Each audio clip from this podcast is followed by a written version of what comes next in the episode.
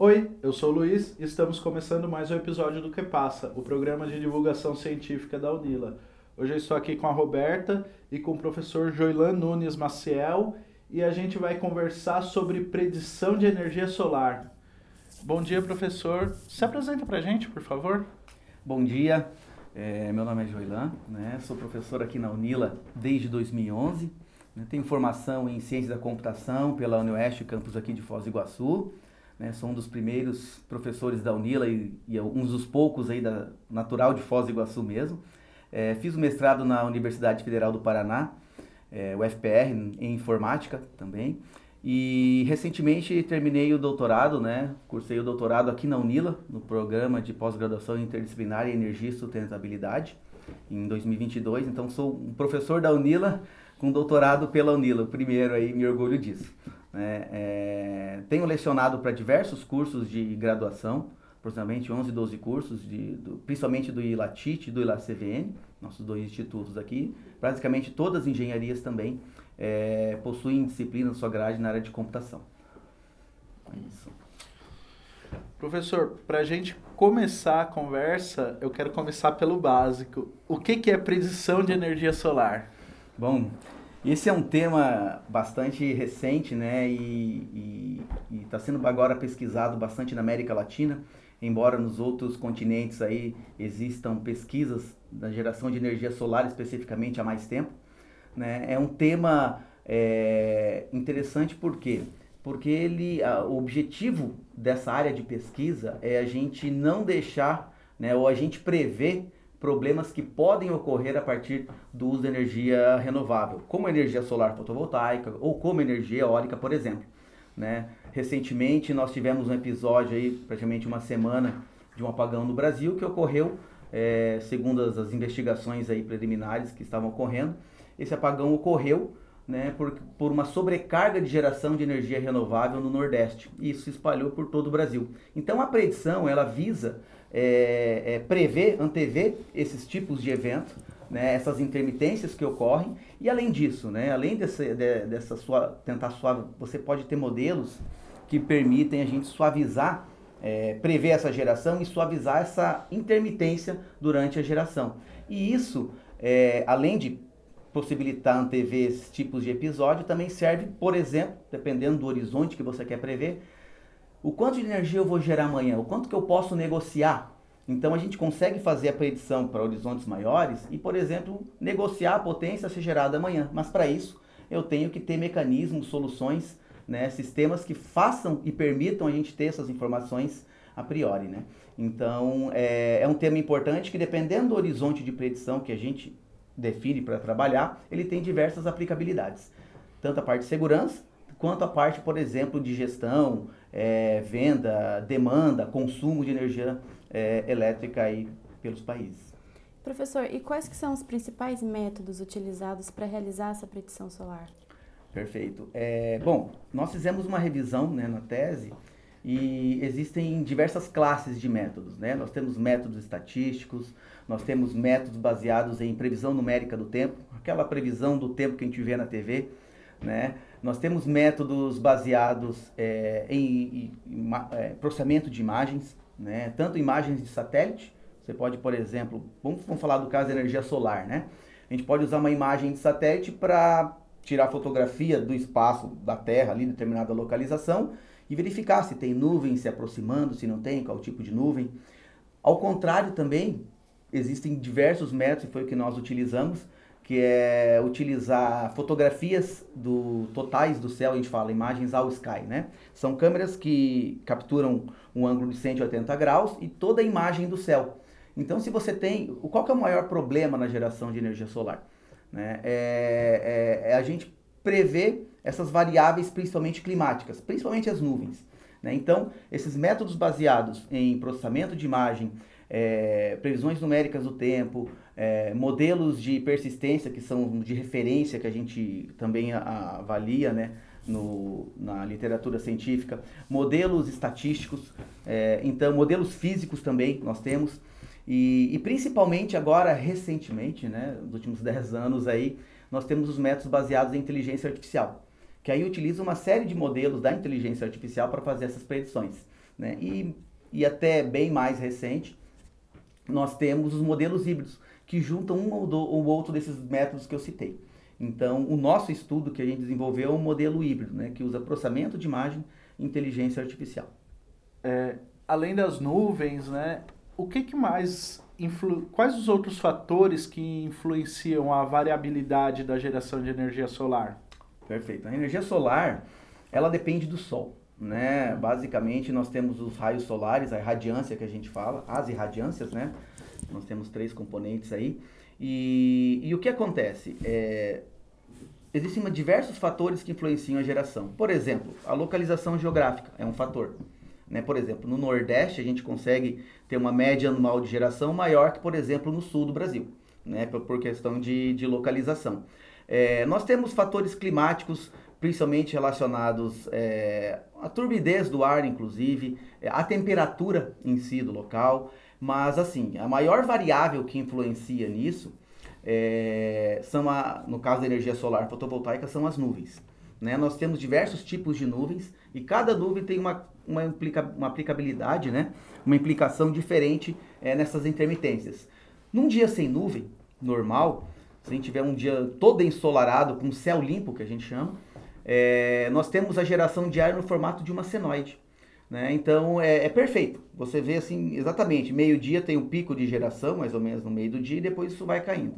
Como se fosse um sino, uma, um sino mesmo. Né? E, e o que acontece? Se a gente tem um dia nublado, quando a nuvem oclui a passagem do raio solar em direção às placas solares, é, essa senoide ela cai abruptamente. E aí, essa, essa variabilidade, essa intermitência, né, é, é o que a gente tentou prever no trabalho.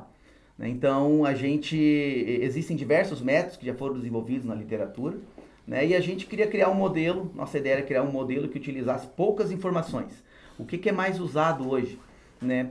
É, historicamente, o mais utilizado são informações meteorológicas, historicamente. Né? É, velocidade dos ventos, direção dos ventos, é, estação climática, temperatura, umidade. Então, diversas informações o pessoal utiliza, né, os estudiosos utilizaram ao longo dos anos. Né? E mais recentemente também é, tem aumentado a quantidade de trabalhos utilizando imagens, né? principalmente imagens ao sky, imagens do céu, que te fornecem um retrato fiel do que está acontecendo no céu em cada momento. Então, se eu tirar uma foto, por exemplo, a cada um minuto, nós vamos ter uma diferença entre essas fotos. E a gente também considerou isso no nosso trabalho. Então é uma série de, de, de questões que influenciam. Né? A temperatura também influencia, mas é pouco, mas influencia. Então a gente tem que considerar tudo isso nos sistemas de predição. Professor, o senhor pode explicar mais a fundo para nós a sua pesquisa, qual era o foco e como que ela foi desenvolvida? Perfeito. Bom, é, eu, eu sou da área de computação, né? fiz um mestrado na área de redes de computadores e aí surgiu o doutorado aqui na Unila, né? Em 2019, o primeiro doutorado da Unila, do PPGIS. É, naquela época, eu queria já fazer doutorado há algum tempo, estou na Unila desde 2011, então eu falei, não, vai ser aqui. Então, assim, um tema, uma área que é ferramenta para todas as outras e está sendo cada vez mais divulgada, difundida, é a inteligência artificial. Né? Você aplica, na verdade, em muitos lugares hoje que a gente nem imagina, tem inteligência artificial. Então, isso é uma ferramenta para as outras áreas que torna a computação né, é, cada vez mais interdisciplinar né, e, e, aliada aí ao objetivo da nossa universidade, que é o NILO. Então, é, para entrar no programa, a gente, eu pesquisei vários temas né, onde eu poderia aplicar a inteligência artificial, né, estudar e aplicar a inteligência artificial. E como o, o programa ele tem essa área de energia limpa e sustentabilidade, que é a energia solar fotovoltaica também se encontra nesse tema, é, nós decidimos trabalhar e pesquisar sobre predição de energia solar, né, utilizando métodos computacionais. No início do programa, nós tivemos uma disciplina, a gente publicou um, um artigo que era uma revisão, né, revisão bibliográfica sobre o tema, uma revisão sistemática da literatura. E nessa revisão, entre outros resultados, a gente observou que existiam poucas pesquisas no Brasil e na América Latina de métodos né, de pesquisadores brasileiros ou instituições brasileiras pesquisando essa área de predição de energia solar. Foi aí que a gente falou, não, peraí, vamos desenvolver um tema, vamos desenvolver alguma coisa nesse sentido. E aí, durante o mestrado, é, desculpa, perdão, durante o doutorado, nós, nós é, fizemos, publicamos vários trabalhos, estudamos a literatura em si, e aliado a esse crescimento da, energia, da, da inteligência artificial, né, principalmente com o aumento do, do poder computacional aí dos computadores, aí cada vez mais aplicado, principalmente com a, também com o surgimento da deep learning que a gente fala, né, que é o aprendizado profundo. É, a gente tem hoje em dia o aprendizado de máquina e o aprendizado profundo, né, eles são diferentes e, e o aprendizado profundo requer mais processamento computacional, né, justamente por trabalhar com maior quantidade de dados. Então, aliado todo esse cenário, a gente fez uma revisão de todo o tema e a gente identificou que muitos sistemas utilizam equipamentos, diversos equipamentos. Por exemplo, muitos trabalhos utilizam um sensor de radiância solar, que a gente fala é um piranômetro, na verdade. Esse piranômetro, ele, ele é caro, ele não é um, um dispositivo barato.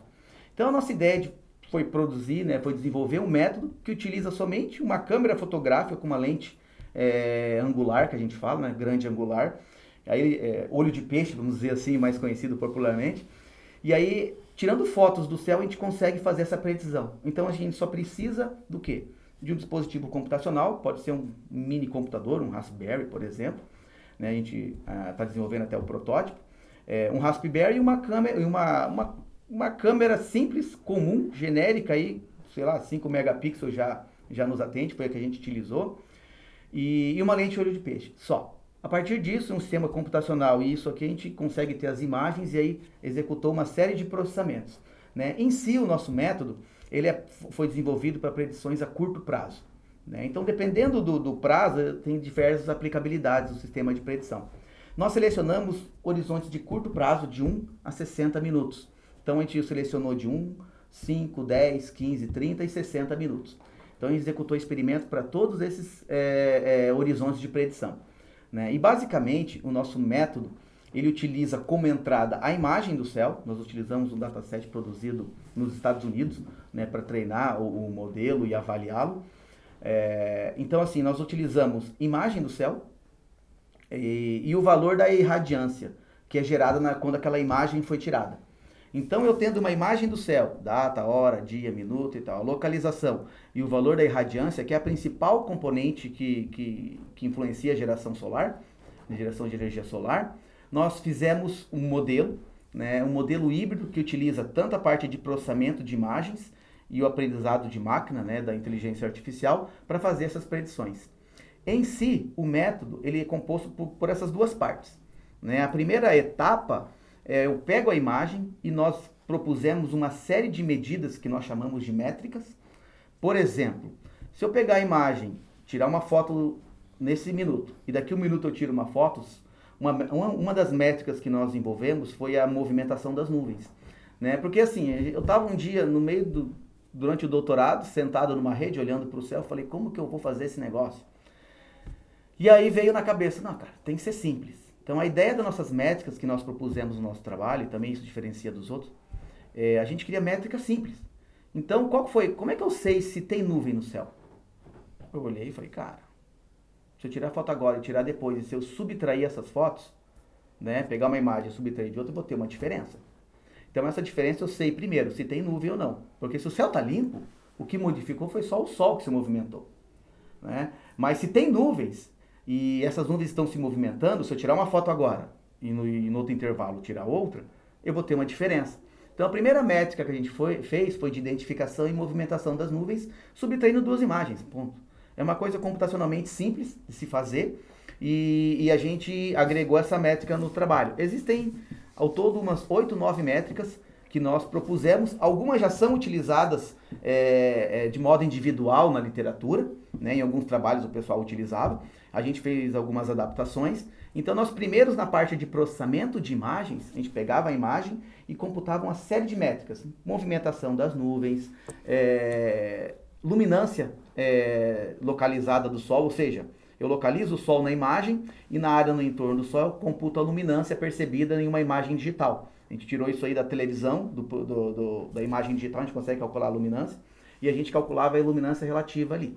É, outra métrica que a gente desenvolveu foi a métrica de é, movimento das nuvens, como eu tinha citado, a métrica de localização do Sol ou não na imagem. Por exemplo, em dia completamente nublado, Se a gente, a gente tirar uma foto do céu num dia totalmente nublado, né, a gente provavelmente não vai saber exatamente onde o sol está.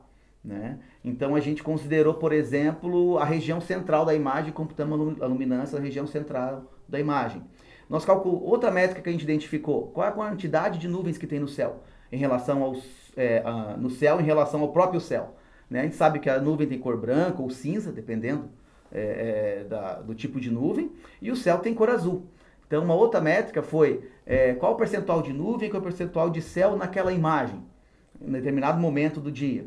Aí nós tivemos, por exemplo, outra métrica que identificava se o Sol estava ou não ocluído por uma nuvem. Ou, por exemplo, quanto de nuvem tem no entorno do Sol. Então existem diversos conjuntos de métricas que a gente aborda na tese. Todas essas informações nós fornecemos como entrada né, para um modelo de predição baseado em inteligência artificial. E esse modelo de predição, ele, como que funciona esses modelos de inteligência artificial? Basicamente, você tem um modelo e você ensina ele. Ó, é o seguinte, eu tenho essa imagem aqui que me gerou N valores. Com esses valores, o meu resultado era tanto. Com essa imagem aqui e esses outros N valores, que eu computei para essa outra imagem, a minha geração era tanto. Então a gente faz esse processo centenas de vezes para treinar o modelo e a gente avalia esse modelo com imagens ou com entradas que a gente computa dessas imagens que ele nunca viu. Então, do, na tese, a gente avaliou dois modelos de inteligência artificial que utilizam como entrada essas métricas de processamento de imagem. E aí a gente computou as diferenças entre esses dois modelos. Né? É, e aí é, a gente viu que com esses dois modelos aí, se, você, se a gente comparar o resultado do nosso modelo com sistemas, é, com o modelo de persistência, que a gente chama, que é o modelo de referência da literatura, é um modelo genérico, assim, ele é meio, entre aspas, né, meio burrinho, mas a gente usa ele na literatura como base para comparar os métodos que são desenvolvidos. Então a gente teve um, um aumento de desempenho em torno de 16 a 17%. E aí, é, para ver realmente se esse conjunto de métricas, que é o principal, não foi a sacada nossa, né? Mas a gente, a gente, assim, a gente sabe que as métricas possuem problemas, né? Por exemplo, quando eu tiro uma foto do céu é, e é no final de tarde, existem raios solares que fazem reflexo na câmera, na, na lente da câmera. E o nosso algoritmo se perde com isso. Ele se perde. E são problemas que nossos algoritmos têm, que a gente sabe, são algumas inconsistências que a gente tem que trabalhar. Mas aí, mesmo com tudo isso, a nossa ideia é, bom, o modelo de inteligência artificial ele vai aprender com esses erros. Né? E foi nessa premissa que a gente continuou desenvolvendo o trabalho, mesmo sabendo dessas deficiências de algumas métricas. Né? Então, por exemplo, nem não existe hoje um modelo perfeito que consegue identificar o que, que é nuvem e o que, que é céu em uma imagem. Porque isso varia da turbidez do céu, da cor do céu, do horário do dia, localização. Então, assim, a gente sabe dessas, desses problemas das métricas e nós consideramos tudo isso. Ó, o modelo de inteligência artificial ele vai ser capaz de adquirir esse conhecimento, interpretar isso e conseguir realizar as predições. Né? Então, além desse desempenho interessante que a gente teve em relação ao modelo de referência, nós fizemos comparação com diversos estudos da literatura. Né? No nosso trabalho, a gente utilizou modelos de aprendizado de máquina, ou seja, é, de machine learning, que todo mundo conhece. E nós comparamos nosso trabalho, inclusive, com modelos de deep learning, que são modelos de aprendizado profundo que são mais robustos. E a gente teve resultados bastante satisfatórios, inclusive alguns até melhores. Professor, para mim não ficou muito claro se vocês desenvolveram um software que lê todos esse, esses dados ou se vocês só alimentaram um software que já existia. Como que funciona a pesquisa nesse sentido?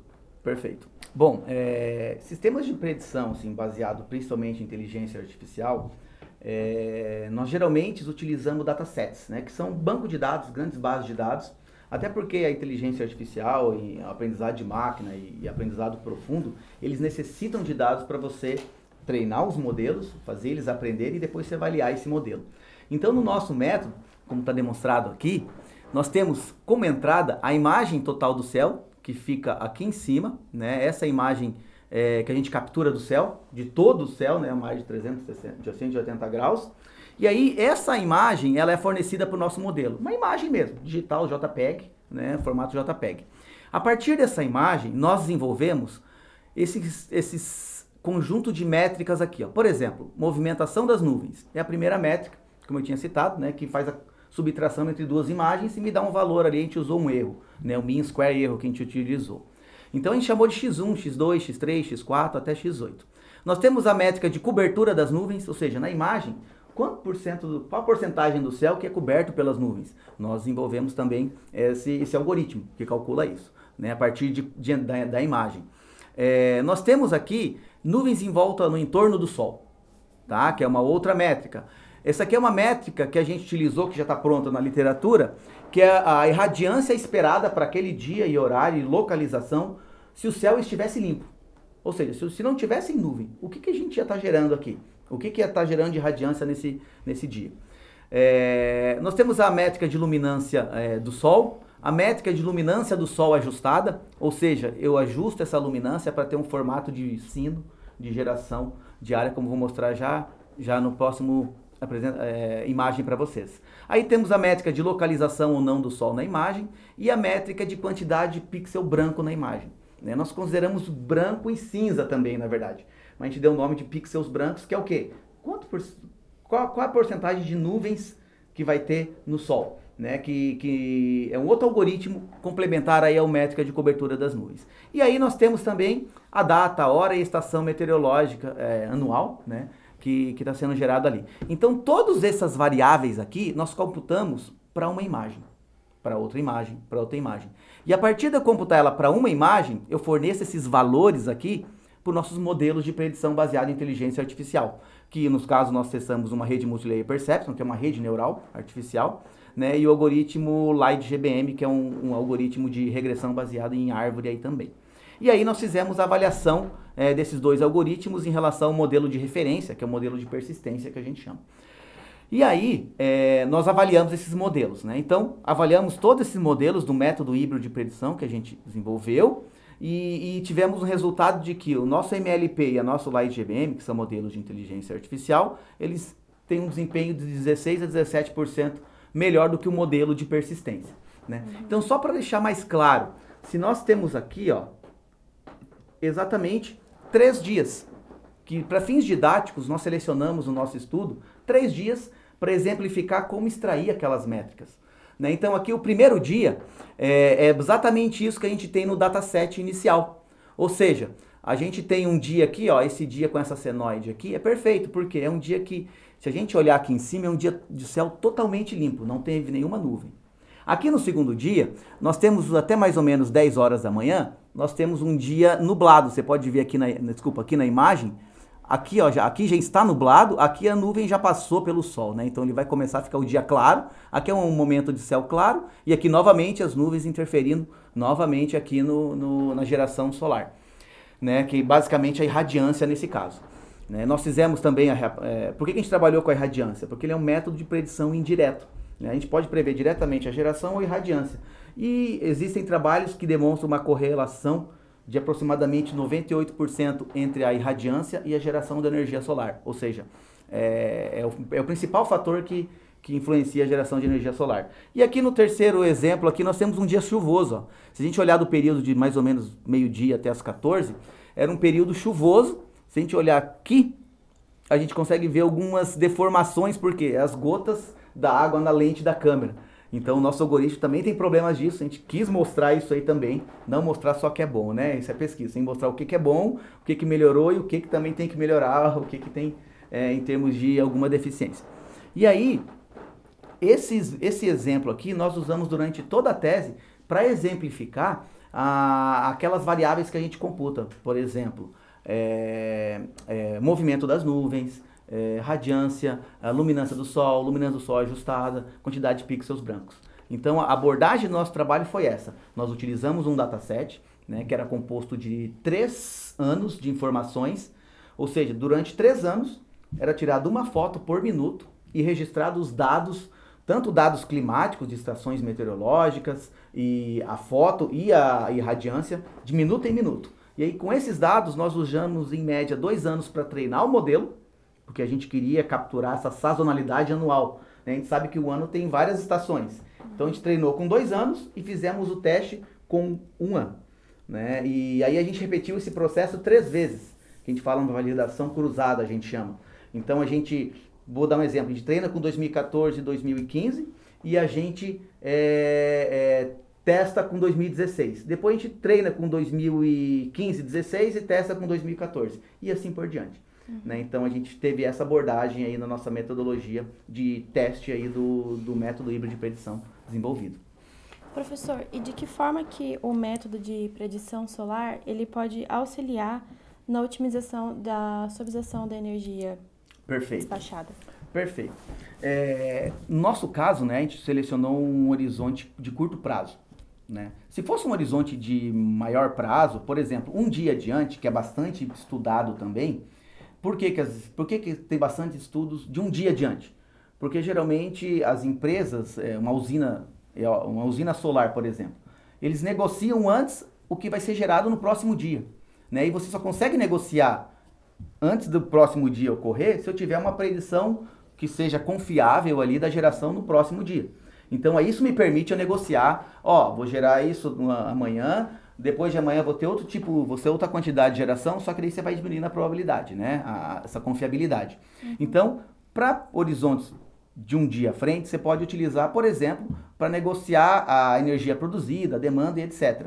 No nosso caso, a gente pode, por exemplo, desse sistema, ele pode ser utilizado tanto por distribuidoras é, de energia elétrica, por exemplo, uma Copel da vida, né, que a gente tem aqui, ou é, sistemas que eu, onde eu instalo uma bateria na minha residência, e aí o que acontece? Se a minha geração está caindo, eu posso utilizar um sistema de bateria, vamos supor que eu tenho um sistema dedicado, eu posso utilizar um sistema de bateria para entrar em ação quando eu percebo que a minha radiância vai cair.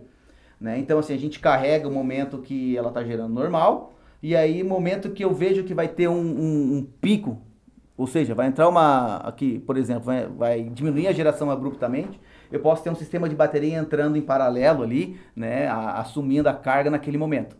Então isso suaviza a tensão né, gerada, a sua corrente gerada ao longo do dia. Né? Isso é uma outra aplicabilidade. Além disso, né, é, é importante esses tipos de sistemas porque para não ocorrer exatamente o que aconteceu uma semana, né? Onde uh, houve um pico de geração, não foi um pico de não geração, né? Foi um pico de geração e o sistema não estava é, suportado, né? O sistema não estava, é, a rede elétrica na verdade não suportou essa alta carga. E aí aconteceu o que aconteceu no Brasil, né? Esse apagão no Nordeste, isso foi se propagando. Né? Então esses sistemas eles servem basicamente para isso, para aumentar a segurança também do, do, da sua rede elétrica ali, principalmente para os gestores aí do sistema elétrico. Professor, eu queria aproveitar essa sua fala e mudar um pouquinho do, de assunto.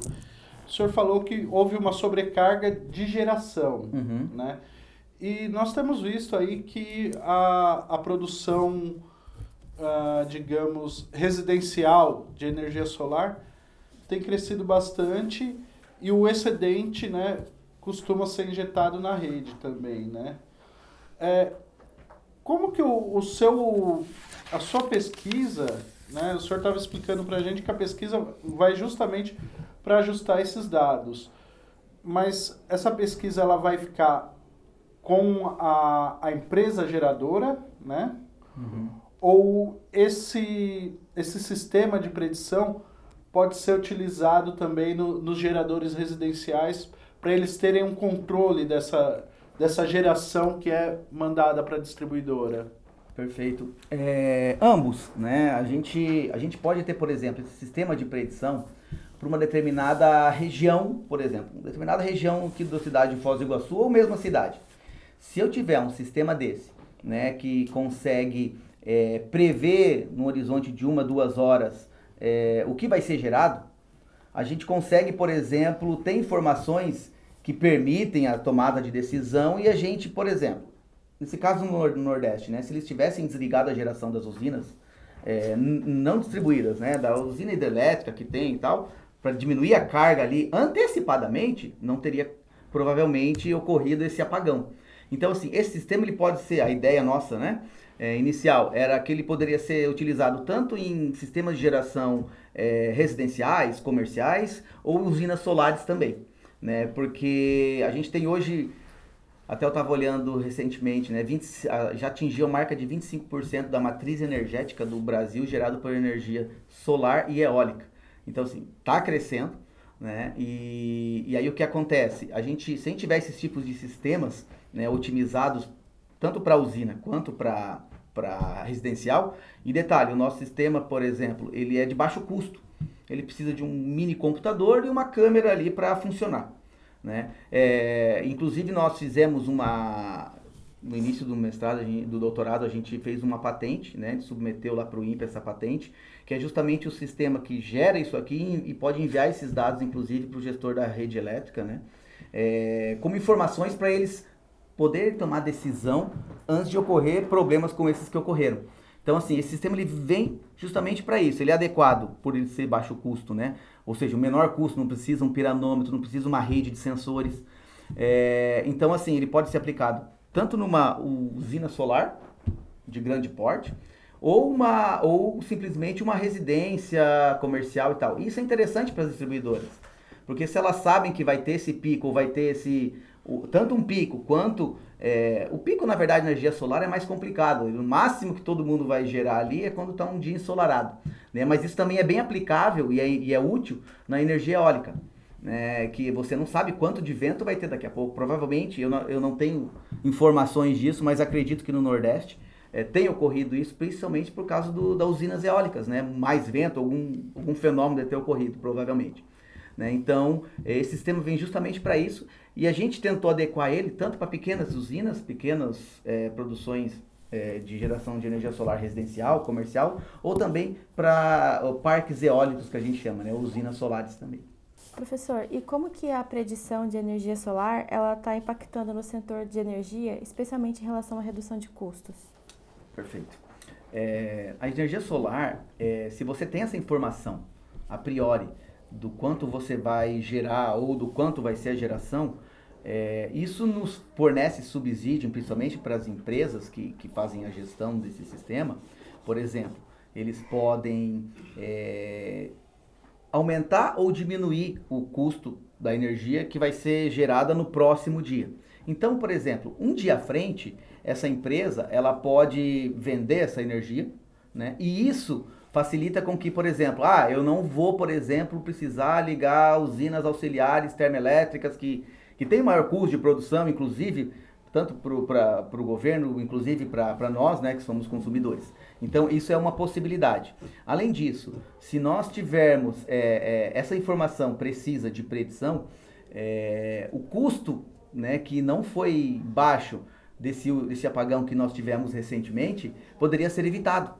A gente não teria diversos problemas que ocorreram porque foi desligado a, a, a, rede elétrica em função né, de uma sobrecarga no sistema, porque todo o sistema do Brasil é interligado. Então, se você tem uma sobrecarga e, e não teve a previsão disso antes, tu logicamente não conseguiu é, tomar ações que permitam é, é, é suavizar essa, essa sobrecarga. Né?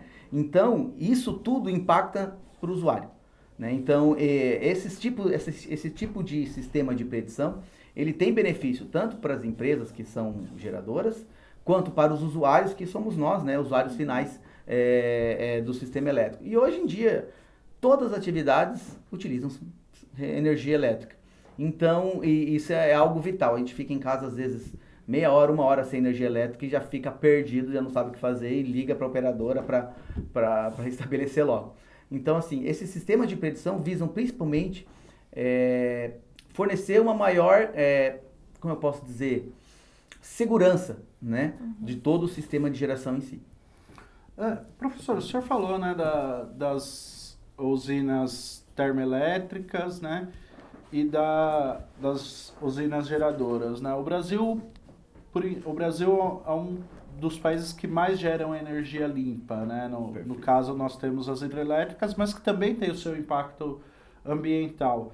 E aí eu queria entender como que a energia solar tem se destacado nesse cenário como uma alternativa nesse contexto de mudanças climáticas, proteção ambiental? Perfeito, é uma pergunta bem interessante, né? Se a gente pensar em energia solar fotovoltaica, né? Elas usam os painéis solares. Né? Se a gente fizer uma análise bem fria e, e calculada disso, a gente tem custo para produzir esses painéis, a gente vai ter custo para depois reciclar, porque eles têm uma vida útil, né? Aproximadamente 25, 30 anos, dependendo do modelo, isso está sendo melhorado. Mas assim, a, a energia solar, ela, é uma, ela, ela tem crescendo bastante no Brasil ultimamente. Por quê? Principalmente pelo, pela diminuição dos custos de produção. Né? Ou seja, a gente polui, ou seja, a gente polui, consome recursos naturais para produzir os equipamentos, o painel e principalmente as placas solares, mas depois, durante a vida útil dela, ela gera energia e você não tem essa é, poluição contínua que, por exemplo, uma, uma energia térmica tem, né? É, que, que polui enquanto está sendo gerado. Só que a gente tem é, é, essa diminuição do custo hoje em dia, torna muito popular e acessível isso todos. Então, se a gente olhar assim, o que está acontecendo no Brasil hoje já aconteceu nos países mais desenvolvidos há mais tempo. Né? Se você pega a China, hoje é a maior produtora de placas solares do, do mundo. Né? É, a maior, se não se engano, a maior usina solar também está na China. Então, assim, é, a China dita os padrões. Eu costumo dizer que o que os chineses fazem lá vai vir para cá os padrões, né? Então, a gente tem um baixo custo de, de aquisição desse material, é, a gente tem um baixo custo de operação, e além disso, a gente, por outro lado, a gente tem um problema, que é para as concessionárias, né? Porque eles estão perdendo dinheiro. Ou seja, eu estou usando a rede deles, eles têm que manter essa rede, e não é, não é barato manter a rede que o Brasil tem, rede elétrica, que é uma das maiores do mundo em termos de extensão. Se você for ver, todo o sistema do Brasil é interligado.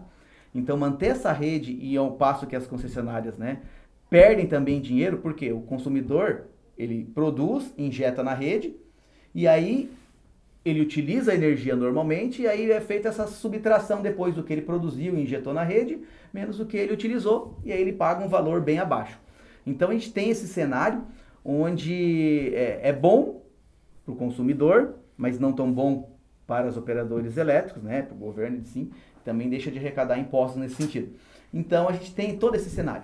Isso é, é importante a gente destacar, né? A energia elétrica ela é renovável, é considerada como uma fonte de matriz renovável, mas como toda fonte de matriz renovável, ela tem esses problemas de intermitência, né? E de confiabilidade. A gente não sabe o quanto vai gerar amanhã. A gente não sabe exatamente. E o sistema de predição vem justamente para nos dar uma certeza maior dessa informação. Ok? Professor, é, o senhor estava falando né, do, da geração residencial tal. E eu estava eu tava pensando, a China já, já é a maior produtora e geradora no, em nível residencial também, né? Mas trazendo para cá, para o Brasil, a gente sabe que o Brasil está construindo a usina de Belo Monte, né? Acho que é a última que, que nós estamos construindo, né? A mais recente. E eu queria pensar num fazer um exercício de futurologia aqui, né? Vamos sentar. Com a popularização dessa geração residencial, a gente pode pensar num, num futuro em que a capacidade que nós temos de usinas geradoras de grande porte, digamos, a gente pode estagnar esse número e contar com a geração residencial, mantendo o que nós já temos, ou esse número sempre vai crescer e crescer? Perfeito. É, bom, tem dois cenários né, que eu vejo. Um é se o consumo vai se estabilizar. Se o Brasil não crescer, o consumo se estabiliza ou diminui. Né? Mas se o Brasil cresce, se desenvolve, ele vai consumir mais energia.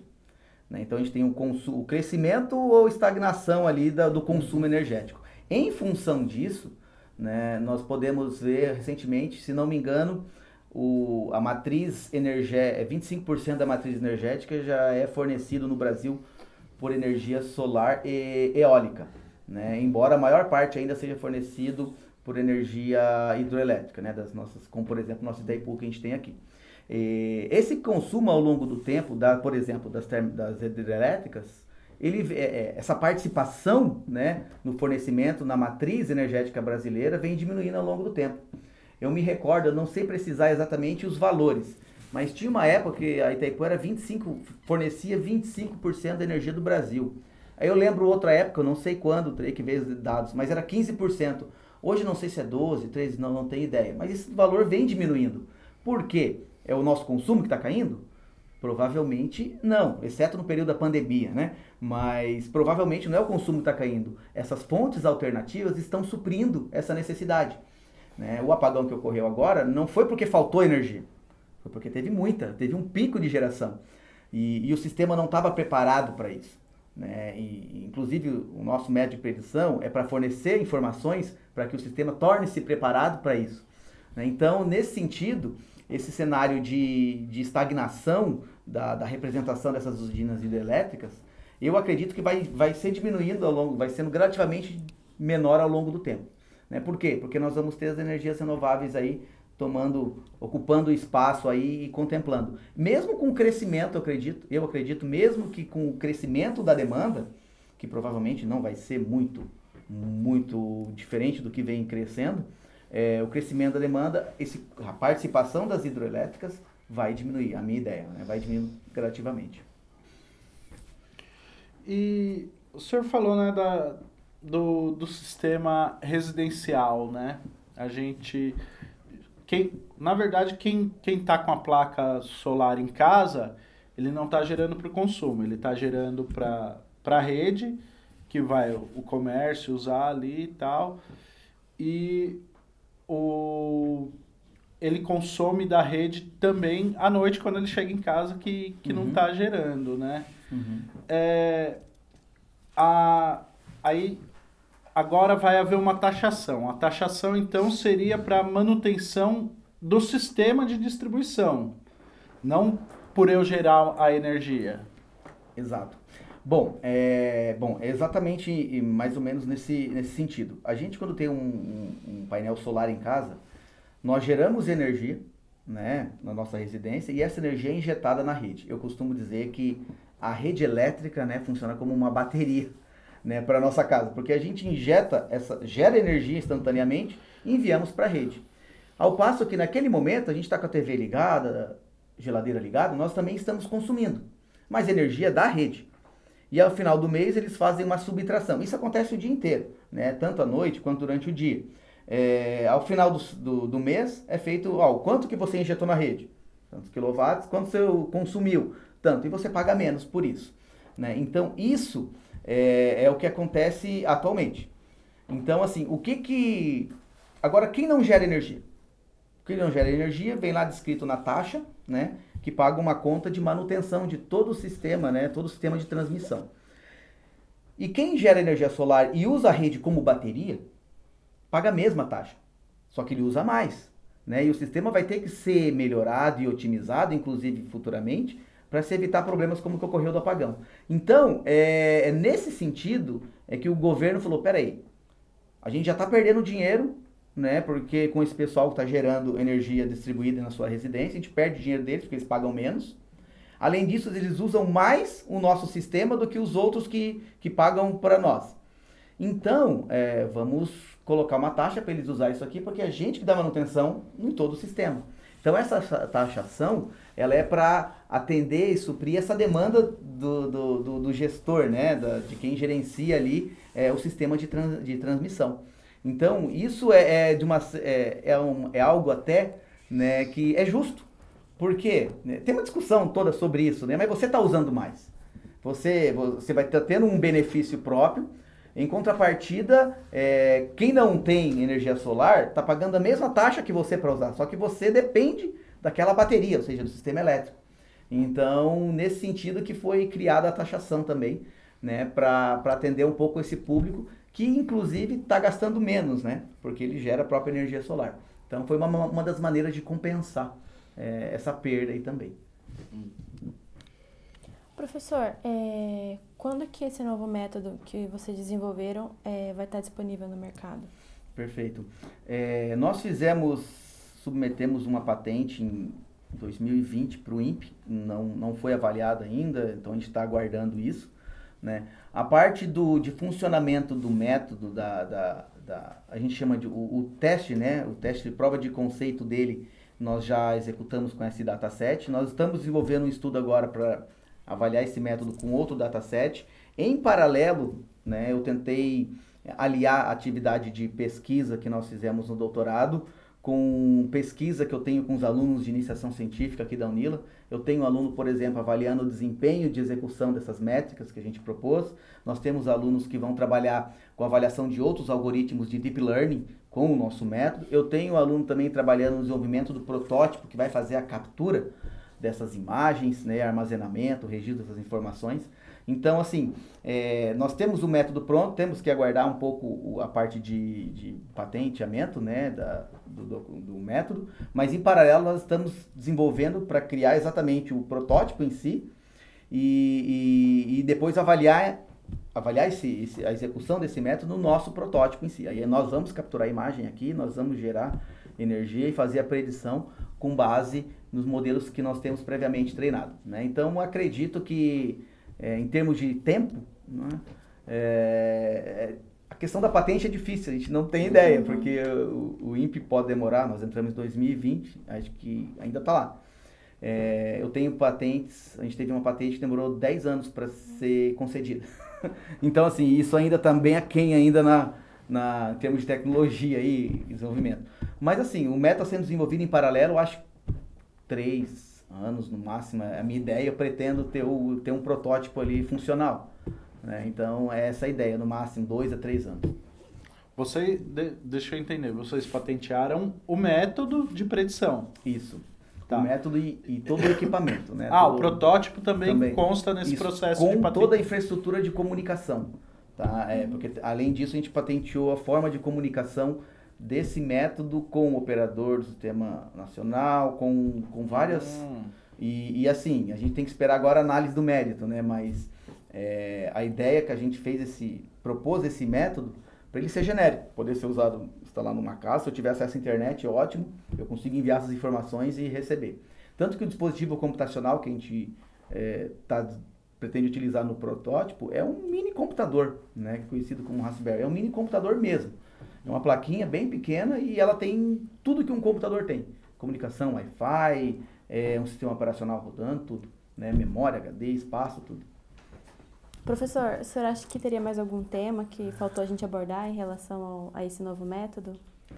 Olha, é, eu acredito que um tema que talvez seria interessante né, para as próximas edições do Que Passa é, seria a inteligência artificial, porque é uma, é uma área que principalmente agora com as inteligências artificiais generativas, né? Por exemplo, o chat GPT, todo mundo está usando, fala, né? Tem coisa boa, tem coisa ruim, é, pode ser usado para o bem, pode não ser usado para o bem.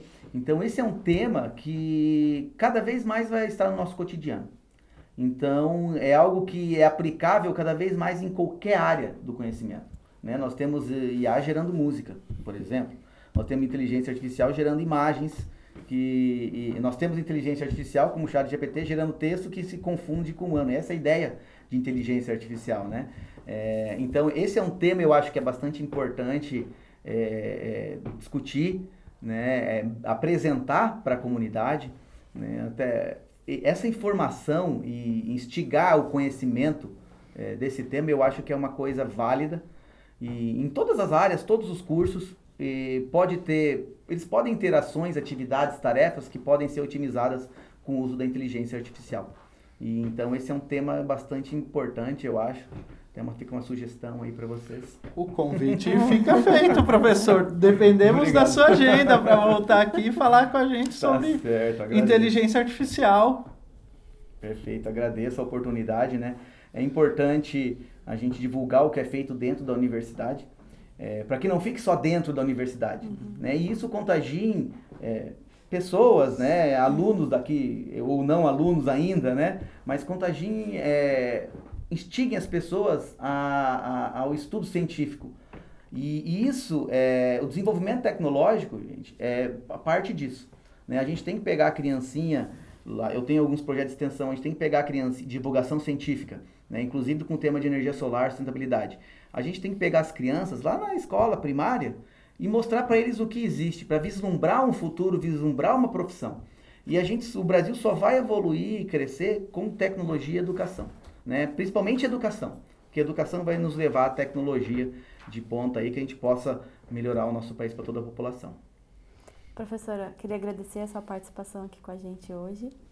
Obrigado, eu que agradeço a oportunidade. Queria agradecer também a, a participação do professor Joilan e dizer que é isso que a gente gosta aqui na Unila. A gente está produzindo ciência, a gente está divulgando a ciência, mas com resultado que vai para além da, da universidade. Né? A gente está produzindo algo que vai ser útil para a sociedade como um todo.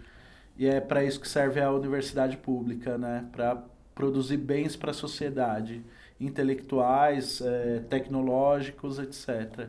Obrigado, professor. Obrigado, Luiz. Agradeço a oportunidade do que passa e fico aí à disposição. E para você que chegou até aqui, não esqueça de deixar o seu like e se inscreva no canal da Unila para acompanhar os próximos episódios. Até mais!